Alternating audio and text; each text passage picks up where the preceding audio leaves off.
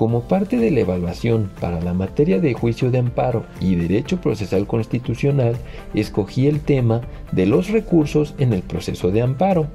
Estos son el recurso de revisión, el recurso de queja, el recurso de reclamación y recursos de inconformidad en el cumplimiento de las sentencias.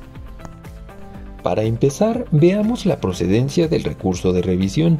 El recurso de revisión, con fundamento en el artículo 81 de la Ley de Amparo vigente, procede contra las resoluciones siguientes. Las que conceden o niegan la suspensión definitiva, en su caso, deberán impugnarse es decir, solicitar la nulidad, los acuerdos pronunciados en la audiencia incidental y que causan agravios al recurrente, pues una vez celebrada la audiencia, el juzgador resolverá sobre la suspensión definitiva. Si dicha resolución agravia a alguna de las partes, procede este recurso en el que, como ya se dijo, también deben de combatir las violaciones sucedidas en el desarrollo de la audiencia. También procede el recurso de revisión contra las resoluciones que revocan, modifican o se niegan a revocar la suspensión definitiva, ya que el juez de distrito puede revocar o modificar por hecho superveniente la resolución que concede o niegue la suspensión definitiva conforme al artículo 154 de la Ley de Amparo. Al intentar este recurso, también deben impugnarse los acuerdos pronunciados en la audiencia incidental correspondiente, siempre que la violación de que se trate trascienda a la interlocutoria respectiva. Por lo referente al incidente de reposición de constancias de autos, auto es la terminología para resolución judicial esta se introdujo en 1988 con motivo de los trágicos sismos de septiembre de 1985. Entre las pérdidas humanas y materiales se destruyeron expedientes de amparo o piezas de autos de los mismos.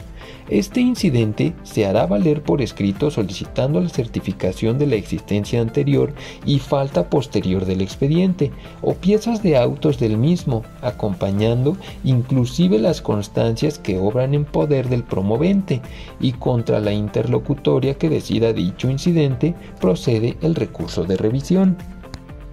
Como último punto de procedencia, veremos las sentencias pronunciadas en la audiencia constitucional. En su caso deberán impugnarse los acuerdos pronunciados en el desarrollo de dicha audiencia dictada por los tribunales unitarios de circuito, jueces de distrito o el superior del tribunal que cometió la violación.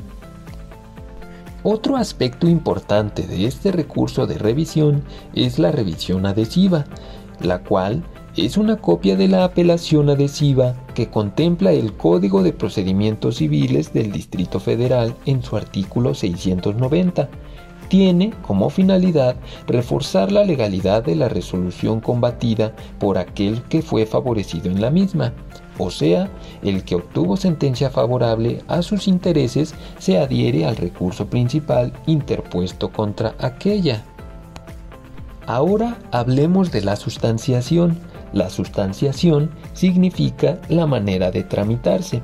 El recurso de revisión debe interponerse en un plazo de 10 días a partir del día siguiente en que surta sus efectos la notificación de la resolución que sea objeto de revisión. Con esto hice una rima sin preocupación debe presentarse por escrito o en la vía electrónica, debiendo contener los agravios que causan la sentencia o resolución recurrida.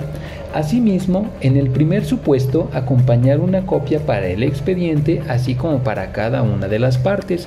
Cuando falten copias, se requerirá al recurrente para que presente las omitidas dentro del término de tres días, avisándole que en caso de no hacerlo, se tendrá por no interpuesto el recurso. Como último punto de este recurso de revisión, hablemos del trámite de la revisión de la hipótesis de la fracción novena del artículo 107 constitucional. En este caso, si la sentencia no contempla decisión alguna sobre la inconstitucionalidad de una norma o la interpretación directa de un precepto de la Constitución, se hará constar así por el Tribunal Colegiado de Circuito, tanto en el auto respectivo como en el oficio de remisión del recurso. Veamos ahora el recurso de queja. Para empezar, hablemos de su procedencia. El recurso de queja procede en contra de las resoluciones siguientes, las que admiten total o parcialmente la demanda de amparo indirecto, la desechan, la tienen por no presentada o su ampliación.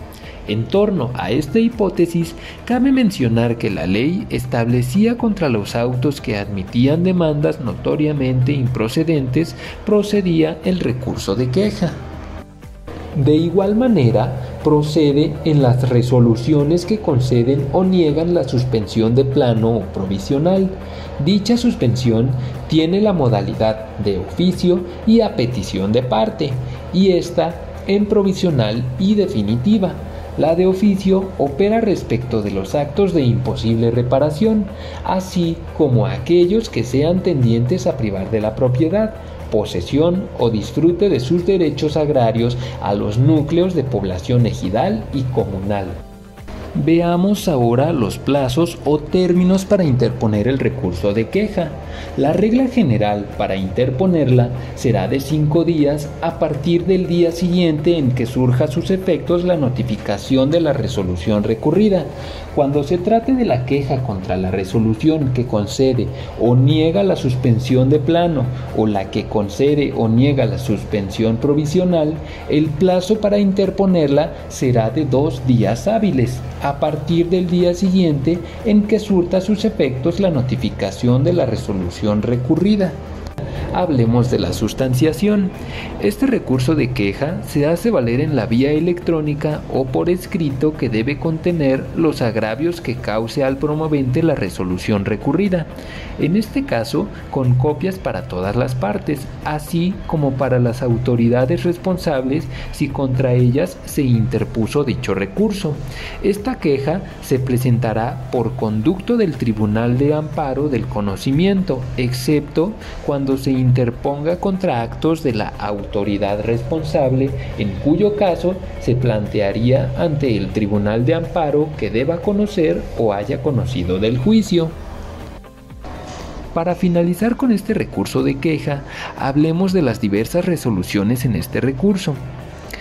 Se declarará improcedente cuando no se establece legalmente o la ley lo prohíbe para atacar un determinado acto judicial se declarará infundada cuando siendo legalmente procedente no existe motivo para invalidar el acto recurrido por ajustarse a derecho y se declarará sin materia cuando no se pueden retrotraer sus efectos por haberse dictado ejecutoria en el fondo.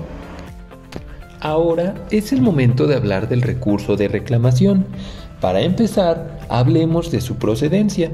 El citado recurso de reclamación procede contra actos de presidencia de la Suprema Corte de Justicia. También procede contra autos o acuerdos de trámite del presidente de alguna de las salas en asuntos competencia de las salas de la Suprema Corte de Justicia.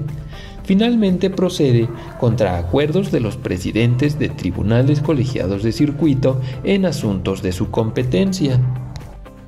En cuanto a la sustanciación, este recurso se hará valer por escrito por cualquiera de las partes, expresando los agravios que cause la resolución combatida dentro del término de tres días siguientes al en que surta sus efectos la notificación de la resolución impugnada, y quien conocerá y resolverá el citado recurso será el mismo tribunal que conozca el fondo del asunto. Como último recurso tenemos el recurso de inconformidad. Este procede por cumplimiento indebido de la ejecutoria de amparo o cuando se declaren infundadas las denuncias de repetición del acto reclamado. Este recurso de inconformidad se hará valer por escrito o en la vía electrónica en un plazo de 15 días por cualquiera de las partes, incluso por persona extraña al juicio, la que solo podrá alegar en torno a la afectación que resiente por el cumplimiento, no así en contra de la ejecutoria en sí mismo considerada. Como último punto, de este último punto le compete conocer al Tribunal Colegiado de Circuito de este recurso. Sin embargo, la ley no establece los lineamientos para que lo resuelva. El Tribunal Colegiado de Circuito resolverá dicho recurso allegándose de los elementos que estime convenientes. Al no contemplar plazos ni reglas, puede dar lugar a la inseguridad jurídica. Como vimos, estos son los recursos en el proceso de amparo. Espero que la información aquí presentada haya sido un poco más digerible para aquellas personas que no están involucradas en el ámbito jurídico, em, porque bueno, entiendo lo que es no comprender esta terminología jurídica, pero bueno, es parte del proceso de aprendizaje Em, fue un gusto para mí compartir esta información con ustedes y bueno, yo me despido.